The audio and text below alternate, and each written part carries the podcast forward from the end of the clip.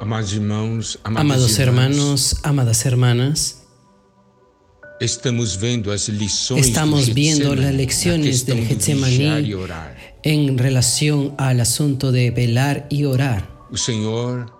El Señor nos dice en Mateo, vino luego a sus discípulos y los halló durmiendo y "Então dijo a Pedro, así que no habéis comigo?" podido velar conmigo una hora. Versículo 41, Versículo 41, velad y orad, para que no entréis en tentación.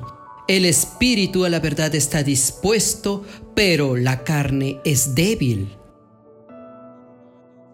Por un lado, velar y orar para ser uno con el Señor. Por otro lado, velad y orad para no entrar en tentación. La vigilancia siempre nos hace orar, porque al orar es que lo que sucede dentro de nosotros o fuera de nosotros, vemos que necesitamos del Señor y que solamente el Señor es la fuente de la fuerza, de la gracia y de la salvación. Y la oración nos hace siempre vigilantes, porque en la oración tenemos comunión con Dios. Y el Señor nos da la sabiduría para que discernamos las cosas. No sirve de nada velar sin orar. Y no sirve de nada orar sin vigilar. Velad y orad. Van juntos. Era importante que ellos velen y oren. ¿Por qué? Porque muchos hechos, acontecimientos iban a venir. Y el Señor no quería que ellos desfallecieran en la fe. Y fue lo que sucedió con Pedro y terminó él negando al Señor. Orar a Dios. Señor, usted sabe lo que nos va a esperar por delante. Usted sabe lo que va a suceder. Nosotros no sabemos, entonces nosotros oramos ya desde ahora para que el Señor nos fortalezca en nuestra fe, para que no, no desfallezcamos. Podemos vencer y con esta nuestra experiencia con el Señor, como le dijo a Pedro, cuando te convirtieres, fortalece a tus hermanos. Él llevó esa experiencia para un grupo más íntima, para que ese grupo más íntimo pueda comprender, para que entonces pueda fortalecer a los demás. Nuestra fe será probada por los hechos del día a día. El espíritu, el Señor nos dice aquí, el espíritu la verdad está dispuesto, está listo. Pero el problema es el problema de nuestra carne. Nuestra carne es débil, tiene miedo, no es una con el Señor. Nos lleva solo a pensar en nosotros mismos.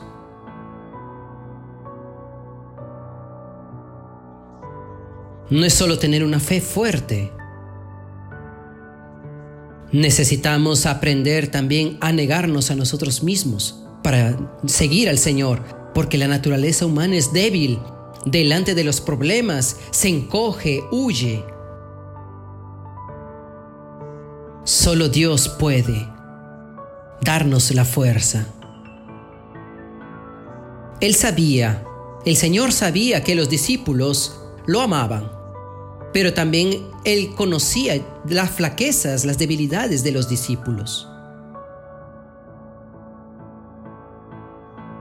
Y todo lo que el Señor quería era que los discípulos oraran y velaran con Él para, para que pudiesen vencer las tentaciones. Acuérdese, el espíritu está dispuesto, pero la carne es débil. Pero esto no es una excusa. Necesitamos negarnos a nosotros mismos.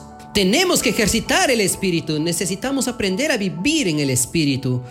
Y, y es lo que nosotros podemos ver en el versículo 42 de Mateo. Otra vez fue y oró por segunda vez diciendo, Padre mío, si no es posible pasar de mí esta copa sin que yo la beba, hágase tu voluntad. El Señor fue a orar de nuevo. Y mire lo que dice el versículo 43. Necesitamos prestar atención a estas porciones realmente. Mateo 26, 43. Vamos a mirar lo que dice. Vino otra vez y los halló durmiendo porque los ojos de ellos estaban cargados de sueño. ¿Está viendo? Esta porción de la palabra muestra que el Señor comprende. Los ojos están pesados, no es que no quieran, la carne es débil. Mire el versículo 40 entonces de Marcos, que dice la porción correspondiente. Y es muy importante que nosotros tracemos estas correlaciones de Marcos 14, capítulo 14. Entonces, cuando el Señor dice aquí sobre el asunto del, del dormir, en el versículo 40,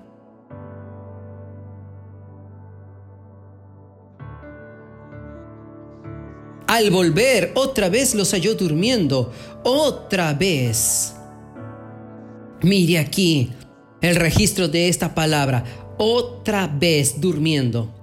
Porque los ojos de ellos estaban cargados de sueño y no sabían qué responderle. Claro, el Señor pidió para que ellos velaran. El Señor dijo, debe velar y orar para no caer en tentación. Ustedes serán tentados en la fe, su fe será probada, los hechos vendrán.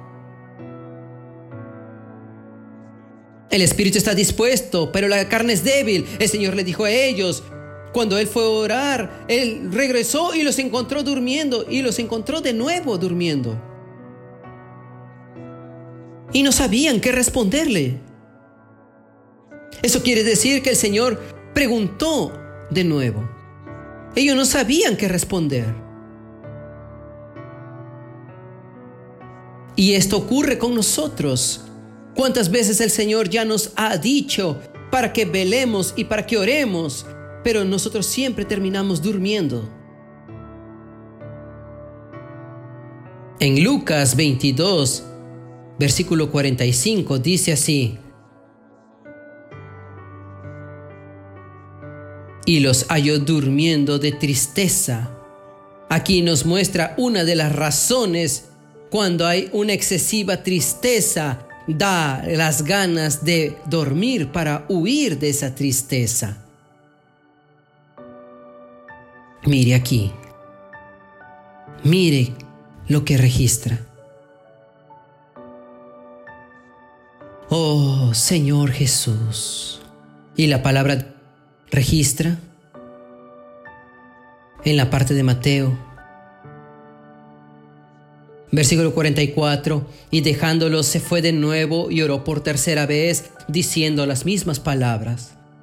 Entonces vino a sus discípulos y les dijo, Dormid ya y descansad.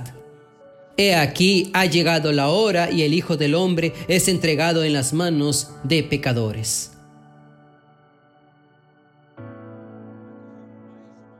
pasó una vez más que el Señor dijo, aún dormís y descansad. Aún duermen y reposan. Ahí estaban durmiendo y estaban reposando. Amado hermano, amada hermana, ¿será eso que está sucediendo con nosotros? Y el Señor dijo, he aquí ya llegó la hora y el Hijo del Hombre va a ser entregado en manos de pecadores. Y la parte de Marcos dice, Y vino por la tercera vez, les dijo, dormid ya y descansad, basta, la hora ha venido, he aquí, el Hijo del Hombre es entregado en manos de los pecadores. Ahora estaba llegando el final.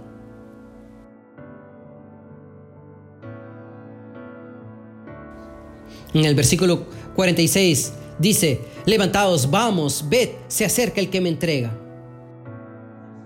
En el versículo 42 de, de Marcos dice, levantaos, vamos, he aquí, se acerca el que me entrega. Consiguen ver aquí. Mientras los discípulos estaban durmiendo, el traidor estaba muy despierto.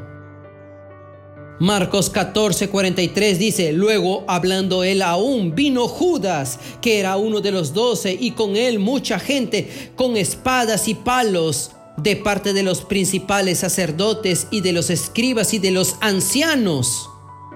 Mire aquí, mientras esos discípulos estaban durmiendo, el enemigo estaba muy despierto.